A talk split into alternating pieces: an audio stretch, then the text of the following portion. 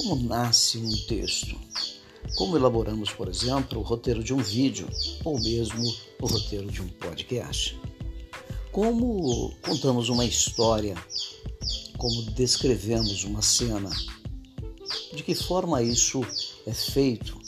Um texto não nasce do nada, ele nasce de fragmentos, fragmentos de vida, de cultura e de conhecimento. Rádio Minas Brasil, comigo, Daniel Dantas, trazendo para você mais um podcast do Marketing Digital. E hoje eu vou falar com você sobre a produção de conteúdo. É importante para você que tem a ideia de trabalhar com, com uma empresa, para uma empresa, é, para você que quer desenvolver os seus próprios conteúdos no âmbito de trazer aí clientes para o seu negócio ou para o negócio do seu cliente. Eu sempre parti do pressuposto que precisamos conhecer bem dois tipos de pessoas. O nosso cliente, aquele que queremos trabalhar para ele, para promover o negócio dele. Logo, precisamos também conhecer o cliente do nosso cliente. Alguns chamam de avatar, outro outros de persona. E eu quero chamar apenas de um público-alvo.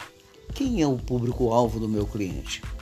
Quem é o meu cliente? Eu preciso saber quem é o meu cliente para entender que dores ele tem, quais são os problemas e o que é que eu posso fazer para resolver o problema dele. Da mesma forma, ele tem o seu cliente e ele precisa resolver problemas do cliente dele, do público-alvo dele. Como que eu posso fazer com que haja essa interação? Conhecendo exatamente esse público-alvo do meu cliente. E você não consegue produzir um conteúdo se você não conhecer essas duas pessoas, se não conhecer esses dois públicos. E a produção de conteúdo, ela não nasce do nada, ela nasce, claro, do seu conhecimento, da sua cultura ou da sua pesquisa. Nós não somos um poço sem fundo, mas deve, devemos vasculhar em nossa memória conhecimentos que possam ser agregados àquilo que vamos publicar. Só fazer uso da pesquisa em si propriamente dita, quando depois dessa depois de, de nos pesquisar, de explorar, de exaurir todas as possibilidades de que tenhamos conhecimento sobre aquilo que vamos produzir, aí vamos pesquisar para produzir conteúdo de qualidade para esse público, para o público do nosso cliente.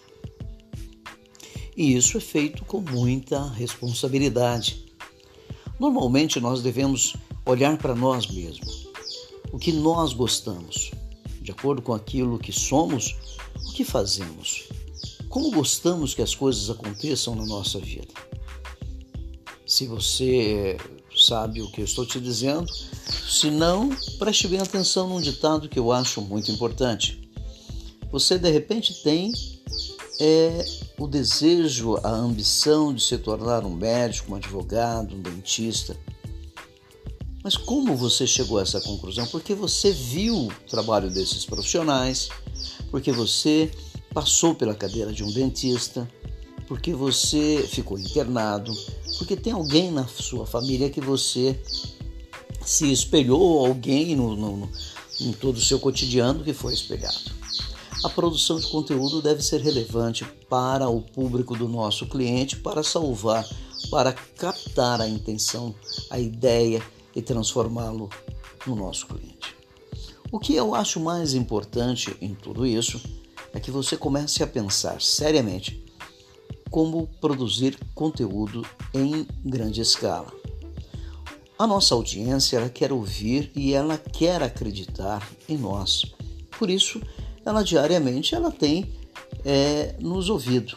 Aqui no podcast é muito simples de ser feito isso e eu recomendo a qualquer empresário, qualquer pessoa que quer entrar para o marketing digital ou aquele que quer atingir o seu público-alvo, que faça um podcast, cria é, podcast em sua vida para que isso desenvolva habilidades profissionais que vai trazer e vai conseguir captar mais o, o, a audiência, a atenção do seu público. A produção de conteúdo, principalmente a produção de post para blog, que depois, depois do podcast, ao meu ver, é a parte mais fácil e duradoura. Então, a produção de um conteúdo de um blog deve ser pensado de tal forma em que você capte a atenção daquele da, da audiência. Isso não necessariamente, não é necessário que seja feito é, só propaganda. Você não tem que estar vendendo a todo momento, enfiando de goela abaixo o produto do cliente. Como eu já disse num um outro podcast, que o tráfego de pessoas é que faz com que se tornem conhecedores do seu negócio e que se relacionam com você e se tornam seus clientes. Então a primeira coisa que você precisa é trazer gente para a sua rua, para a sua vitrine. Trazer público para ela. E você vai trazer esse público, o público que é o público-alvo desse cliente, através de conteúdo que é relevante para esse futuro cliente, para que ele comece a se relacionar com o seu cliente. E isso, evidentemente, vai no futuro transformá-lo num cliente em potencial e vai fazer compras com a sua, com a, com a sua clientela. Então lembre-se, primeiro você precisa saber profundamente para quem você está escrevendo. Primeiro você precisa conhecer tanto o seu cliente direto, aquele que contratou para você captar cliente para o, a, o comércio dele, como conhecer também os problemas do cliente dele. Depois você precisa tirar de dentro de si é, informações, é, fragmentos de informações que vão tornar é, os seus posts para essa clientela. E aí depois você vai fazer pesquisa. A outra coisa é a intensidade disso. Eu não sei qual é a sua intensidade, eu não sei qual é a sua disponibilidade, mas escrever requer pesquisa, requer prática, não é necessário inspiração, é necessário transpiração.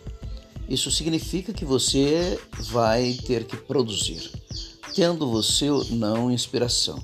E para que isso não fique dependente de inspiração, você precisa é, levantar bem o, o, caso das suas personas e saber o que, que essas pessoas gostam.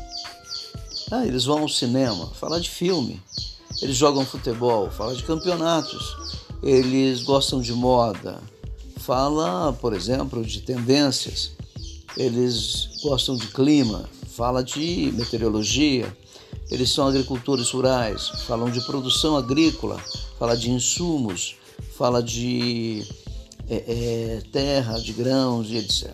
Isso tudo vai trazer esse público para a sua audiência, a audiência do seu cliente.